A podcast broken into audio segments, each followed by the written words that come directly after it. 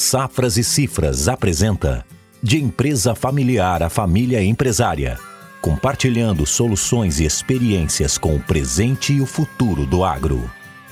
Bem, pessoal, eu sou Murilo Pascoal, diretor da área de comunicação da Safras e Cifras. Atuo também na gerência de duas regionais, na nossa atuação com consultoria para empresas familiares no Brasil. E é um prazer receber vocês aqui no nosso podcast. Hoje a gente conta com a ilustre presença do colega e amigo Sandro Elias, um dos sócios diretores da, da empresa e também diretor de novos negócios da Safras e Cifras, que atua há longos anos aí na consultoria com empresas familiares. Então, vamos iniciar nossa discussão sobre planejamento sucessório. É uma honra estar falando contigo sobre esse tema tão bom. E falar de planejamento sucessório para o produtor rural, né, é, um, é uma grande satisfação, porque é, é falar de continuidade. Se alguém, quem está nos escutando esse podcast está interessado em planejamento sucessório, é porque tem algo de valor na sua família, ou construiu, ou faz parte de uma família que construiu algo que quer ter continuidade, que não se encerra, né, quando na falta de um dos membros da família, e sim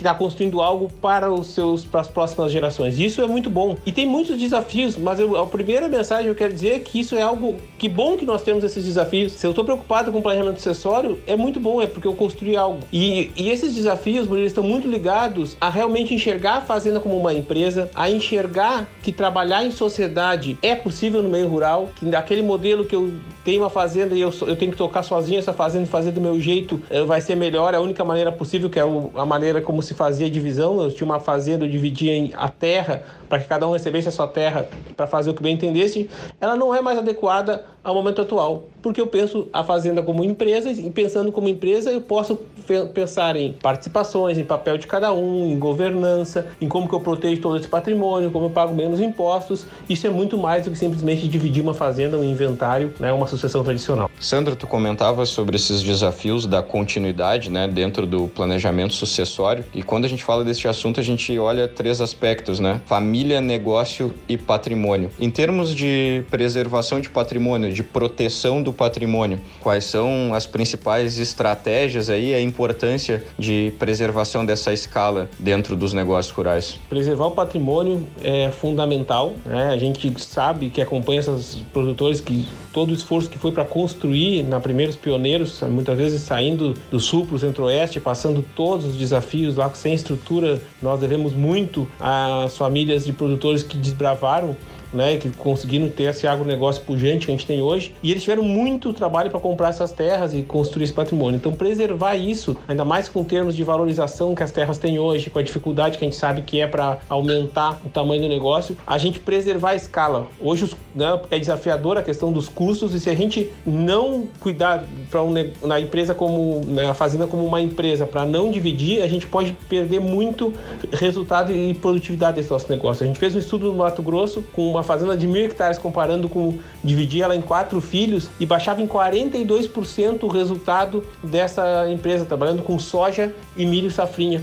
Então a gente vê o quanto, né, 42% de lucro a menos, tanto é que essa família analisando esses números disse, olha, vale a pena eu superar os desafios que de constituir uma sociedade, porque se eu dividir, cada um tocar a sua fazenda, no resultado vai cair significativamente. Então é importante preservar esse patrimônio e uma das formas de preservar é a gente pensar como que eu organizo essas relações. E aí nisso entra uma ferramenta muito importante que é a holding. A holding ela me permite que eu trabalhar com transferência de cotas e não mais com terra. Então cada um dos herdeiros ele passa a ter participação numa empresa que é dona do patrimônio e não mais localizado em fazenda. Isso me permite ter continuidade né, com esse negócio sem precisar dividir. Ao mesmo tempo que só a holding não resolve, né, Murilo? A gente viu vários casos de famílias que constituem o holding, mas tiveram problemas sucessórios. Então a holding é uma ferramenta maravilhosa, muito importante ser analisada, mas ela não é solução para todos os problemas. Sandro, aproveitando essa tua colocação sobre a estratégia de usar holding para proteger o patrimônio é, das famílias famílias do agro, a nossa experiência de 30 anos de safras e cifras nos ensinou essa completa interdependência que tu citou entre família, negócio e patrimônio. Então, para nós como consultores de empresas familiares, me parece indispensável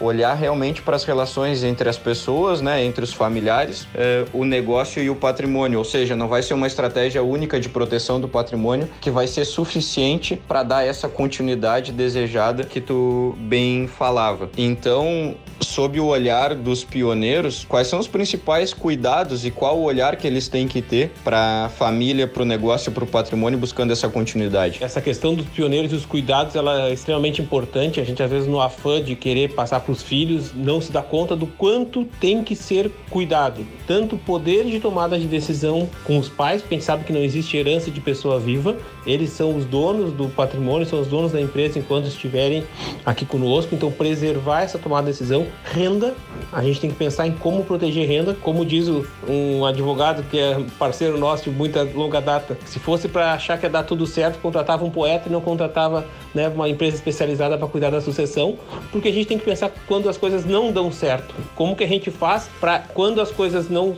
derem certo, a gente já ter mecanismos de solucionar os problemas da melhor maneira possível e isso envolve proteção de renda para os pais, além de poder renda e também pensar de como que a gente trata conflitos. Sandro, tu falava muito bem sobre poder e renda que são uh, duas das principais fontes de conflito dentro dos negócios familiares num, num, processo de sucessão. E aí eu trago um dado de uma pesquisa internacional feita com mil empresas familiares no mundo ao longo de 30 anos, que nos diz que as principais causas de fracasso dentro desses processos de sucessão das empresas familiares passam 25% porque não houve uma preparação adequada de herdeiros e sucessores e 60% pelo rompimento da comunicação entre os familiares e a consequente perda de confiança. E nenhuma sociedade sobrevive sem confiança. Então, quais são os principais desafios nesse relacionamento entre pais e filhos dentro de uma sociedade familiar e as ferramentas que a gente tem hoje para lograr êxito aí nessas relações de duas gerações completamente diferentes? É desafiador trabalhar o filho trabalhar com o pai e o pai trabalhar com o filho e, é, e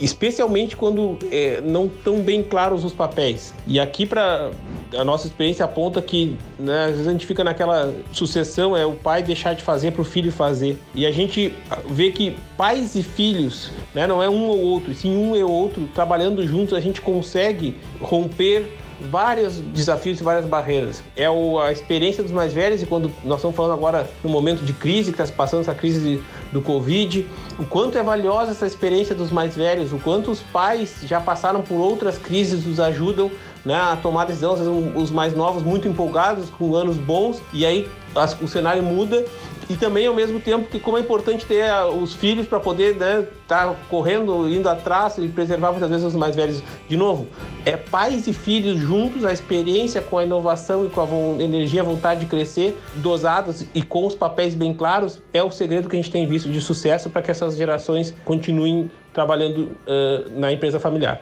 Acho muito importante essa questão da confiança, do, né, de a gente preservar a comunicação. E a gente precisa ter órgãos para poder conversar, precisamos ter regras claras sobre o papel que cada um está desempenhando, que tipo de decisão cada um pode tomar sozinho, que tipo de decisão é coletiva. Muitas vezes as brigas e as disputas elas se dão por coisas pequenas e não por coisas grandes. E a gente tem que criar o hábito de poder conversar sobre as, as situações, de saber o que, que cada cada um pode, o que, que não pode fazer, e isso se dá com um processo de combinação, transformar o que né, em regras, botar no papel algumas coisas que as famílias já tinham muitas vezes combinado, já estabelecer bem claro, e isso tem funcionado muito para manter a confiança e manter as famílias unidas com harmonia. Então, para concluirmos o podcast dessa semana, quero ouvir a tua mensagem final para pais e filhos do nosso agronegócio do Brasil que estão passando por esse momento de crise e superando todos os desafios de trabalharem juntos dentro das empresas familiares. Um aprendizado que eu quero compartilhar é que o patrimônio não foi construído